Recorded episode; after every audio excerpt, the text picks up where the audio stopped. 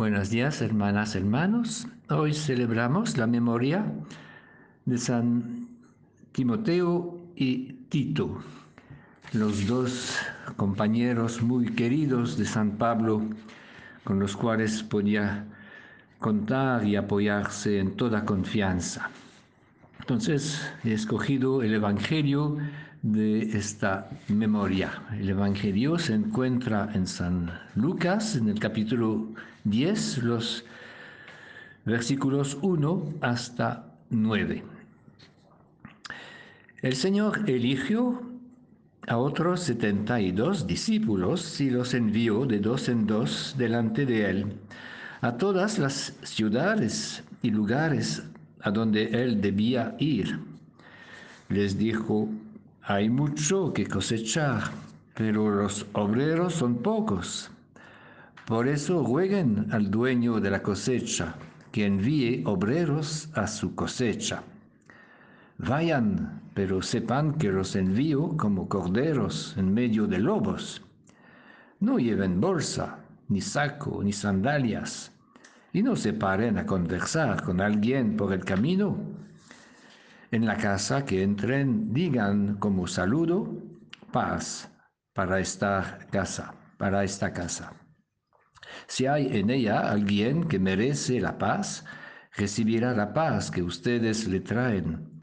Pero si no la merece, la bendición volverá a ustedes. Quédense en esa casa, comiendo y bebiendo lo que les den porque el obrero merece su salario. No vayan de casa en casa. En toda ciudad que entren y los acojan, coman lo que les sirvan, sanen sus enfermos y díganle a la gente, el reino de Dios ha llegado a ustedes. La misión es primero la obra de Dios. Por eso hay que utilizar instrumentos pobres para que sea bien claro que todo viene del Señor. A nosotros no nos toca convencer y suscitar la fe en los demás. Solo el Espíritu puede despertar la fe en los corazones. Nuestra misión no consiste en imponer, sino a proponer. La misión consiste a, preceder a Jesús, a preparar su venida para que sea reconocido.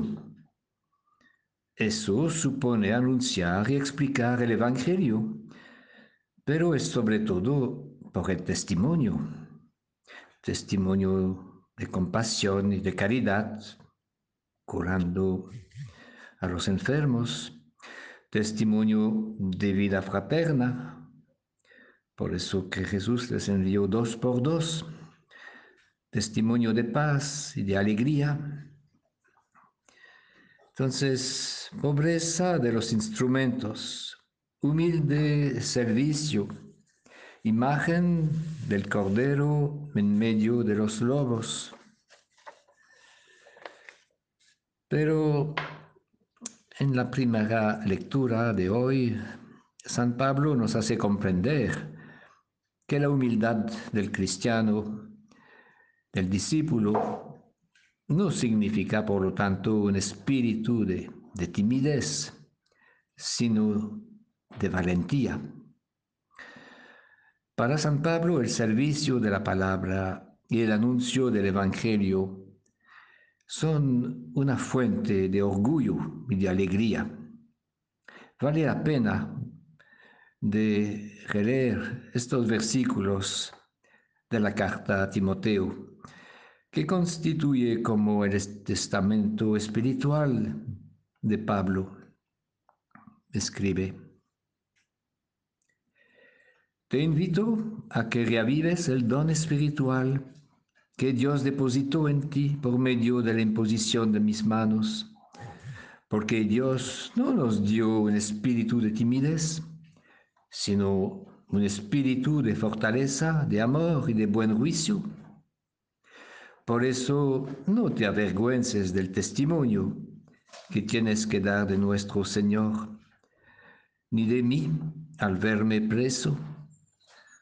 Al contrario, lucha conmigo por el Evangelio, sostenido por la fuerza de Dios. Aunque sea en la cárcel, Pablo escribe animado por un sentimiento de jubilación.